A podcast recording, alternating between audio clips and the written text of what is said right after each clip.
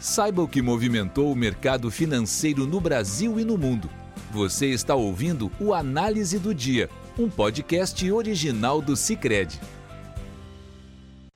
Olá, pessoal, sejam muito bem-vindos a mais um episódio do Análise do Dia, o podcast do Cicred.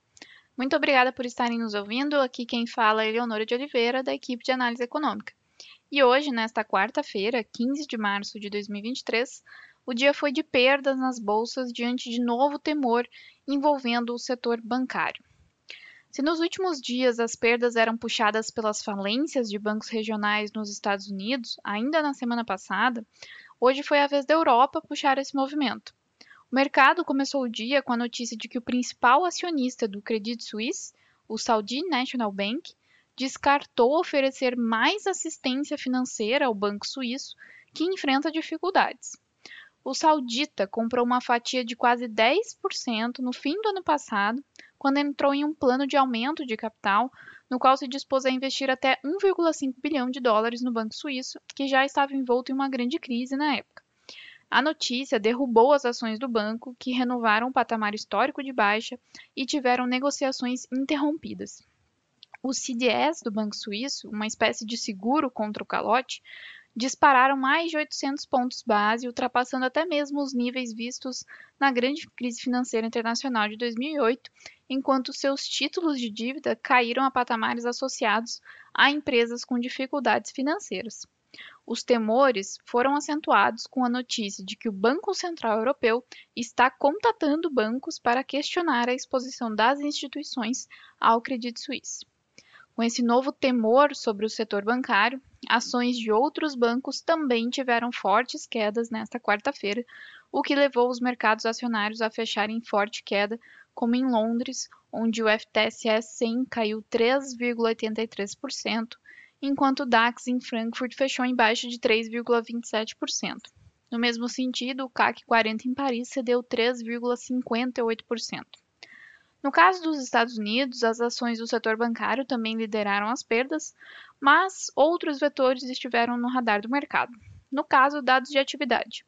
O primeiro deles foi o índice de preços ao produtor, o PPI dos Estados Unidos, referente a fevereiro, que caiu 0,1% ante janeiro, enquanto o mercado esperava um avanço de 0,3% no período.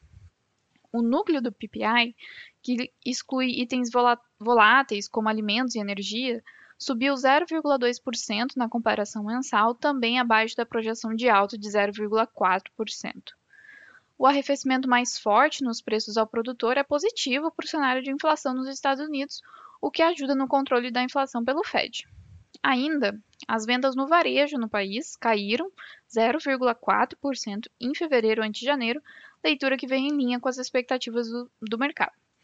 Com ambas as leituras mais fracas que o esperado, o ambiente que já era propício para o mercado apostar em decisões menos agressivas pelo Fed nas próximas reuniões ganhou mais força com essa agenda de indicadores. Com isso, o mercado ficou bem dividido entre manutenção da taxa ou apenas um novo aumento de 0,25 pontos percentuais na reunião da próxima semana. Mas, para o final do ano, no entanto, o mercado dava como certo chance de corte de juros. Com isso, as taxas dos juros futuros nos Estados Unidos tinham um novo dia de queda expressiva, com a T-Note de dois anos recuando quase 40 pontos base, negociada a 3,88%, e a T-Note de 10 anos recuando 20 pontos base a 3,47%. Esse movimento nos juros também era favorecido pela maior aversão ao risco, com os investidores buscando ativos de baixo risco. Em meio a esses vetores, as bolsas nos Estados Unidos fecharam mistas.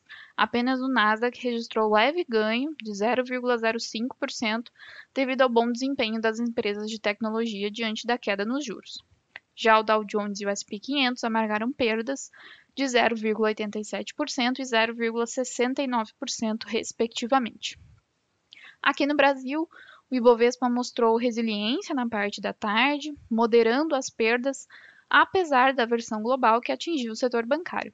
Além disso, outro vetor que pesava bastante sobre a referência da B3 eram as ações de commodities, diante da queda que chegou a exceder 6% para os preços do petróleo. No final da quarta-feira, o petróleo WTI fechou em queda superior a 4% e o Brent também recuou mais de 5%. Com isso, as ações da Petrobras fecharam em baixa de mais de 2%. Outro setor prejudicado foi o de commodities metálicas, que também levou a Vale a fechar em queda de 3%. No entanto, ações do setor varejista foram beneficiadas pela queda nos juros futuros, o que ajudou a limitar as perdas do Ibovespa a uma queda de 0,25%. O ambiente externo também continuou servindo de referência para o mercado de juros no Brasil, com as taxas em queda firme nos contratos até os vencimentos intermediários. A taxa do DI para janeiro de 2024 fechou a 12,94%, queda de 11 pontos base, e a do DI para janeiro de 2025 caiu para 12,06%, queda de 15 pontos base. A aversão ao risco na cena externa, que levou os investidores a buscarem refúgio também na moeda norte-americana, explica o comportamento do câmbio nesta quarta-feira, com o dólar encerrando em alta de 0,7%, cotado a R$ 5,29. Com isso, pessoal, encerramos nosso podcast de hoje. Obrigada por estarem nos ouvindo. Nos encontramos amanhã.